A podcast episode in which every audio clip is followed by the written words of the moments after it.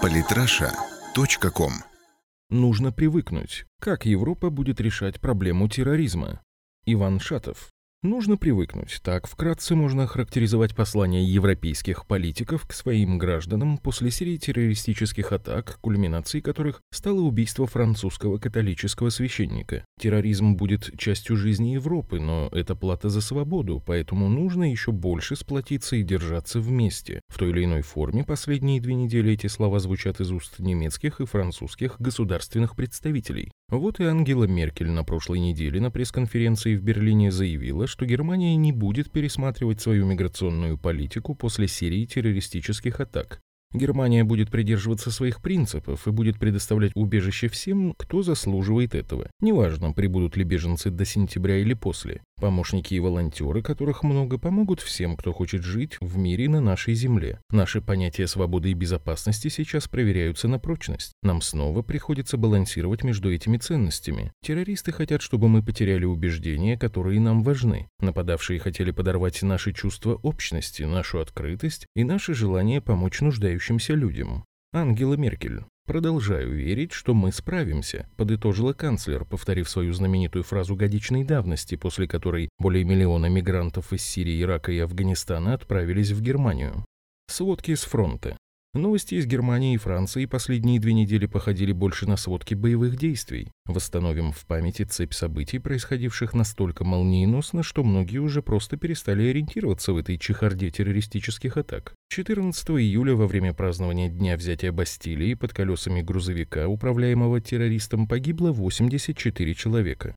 18 июля, спустя 4 дня после французской трагедии, в баварском Вюрцбурге 17-летний афганский мигрант с топором напал на пассажиров местного поезда, записав перед этим видеоролик, где присягнул на верность ИГ. ИГИЛ – Исламское государство, запрещенное на территории России террористическая организация. Пять человек пострадали, четверо из них в тяжелом состоянии. Еще через четыре дня 22 июля произошла бойня в Мюнхене. Иранец с немецким гражданством застрелил из пистолета 9 человек и ранил еще 35. 24 июля на юго-западе Германии в городе Ройтлинген сирийский мигрант с мачете для кебаба зарубил беременную женщину и тяжело ранил еще пятерых человек. Полиция поймала террориста, однако до сих пор не смогла допросить, поскольку он серьезно пострадал во время задержания. В тот же вечер произошла еще одна атака, на этот раз в баварском Ансбахе. Террорист-смертник, который, как выяснилось позднее, даже просил в Германии убежище, хотел попасть на музыкальный фестиваль. Но когда ему этого сделать не удалось, он взорвал себя прямо у входа. 12 человек пострадало, из них трое серьезно. Ответственность за атаку на себя взяла запрещенная в России террористическая организация «Исламское государство».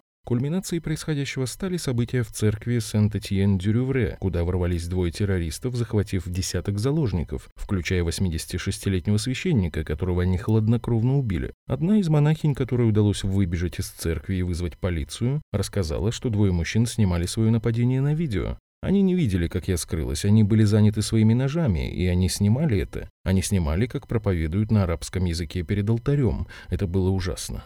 Резню во французской церкви устроили подростки. Оба террориста находились под наблюдением спецслужб. 19-летний Адель Кармиш был осужден и носил электронный браслет, позволявший ему выходить из дома до полудня, как раз в то время, когда и была совершена атака на храм. Его подельник, также 19-летний Абдель Малик Птижан, с июня находился в списке «С» после того, как попытался из Турции попасть в Сирию. Кроме того, спецслужбы Франции задержали еще как минимум одного подозреваемого в причастности к атаке. Ему вообще едва исполнилось 16 лет. Этот теракт показал, что и молодые религиозные фанатики, не прошедшие через горнило сирийской войны, представляют серьезную опасность. Эту атаку уже можно считать символическим объявлением войны христианским ценностям европейской цивилизации. Убийства католических священников и верующих на Ближнем Востоке уже давно приобрели катастрофические масштабы. Уничтожаются целые христианские деревни, а число погибших исчисляется десятками тысяч. Постоянно приходят сообщения о мучениях и преследованиях христианских священнослужителей на территориях, оккупированных террористами. Атаки на христиан за последние несколько лет участились и в Западной Европе. Только за 2014 год, то есть во время начала миграционной волны, было совершено 467 атак на христианские храмы во Франции. Показательно, что террористы, совершившие атаку на храм в Сен-Этьен-Дюрювре, выросли во Франции.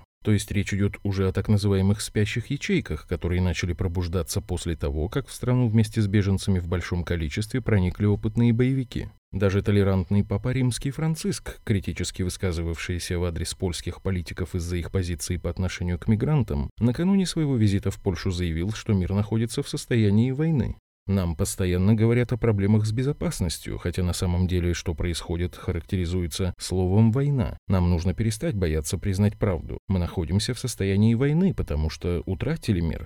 Остается надеяться, что убийство католического священника станет началом поражения исламистов, которые, видимо, забыли, что кровь мучеников – семя христианства. Вопрос лишь в том, сколько невинной крови еще будет должно пролиться, прежде чем европейцы возьмут оборону Старого Света в свои руки. 2017 год, в котором пройдут выборы канцлера в Германии и президента во Франции, предоставит для этого отличную возможность. Пока же европейские элиты, похоже, не просто готовы подставить другую щеку, но и другие части тела.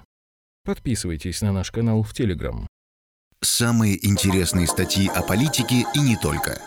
Читайте и слушайте каждый день на сайте polytrasha.com.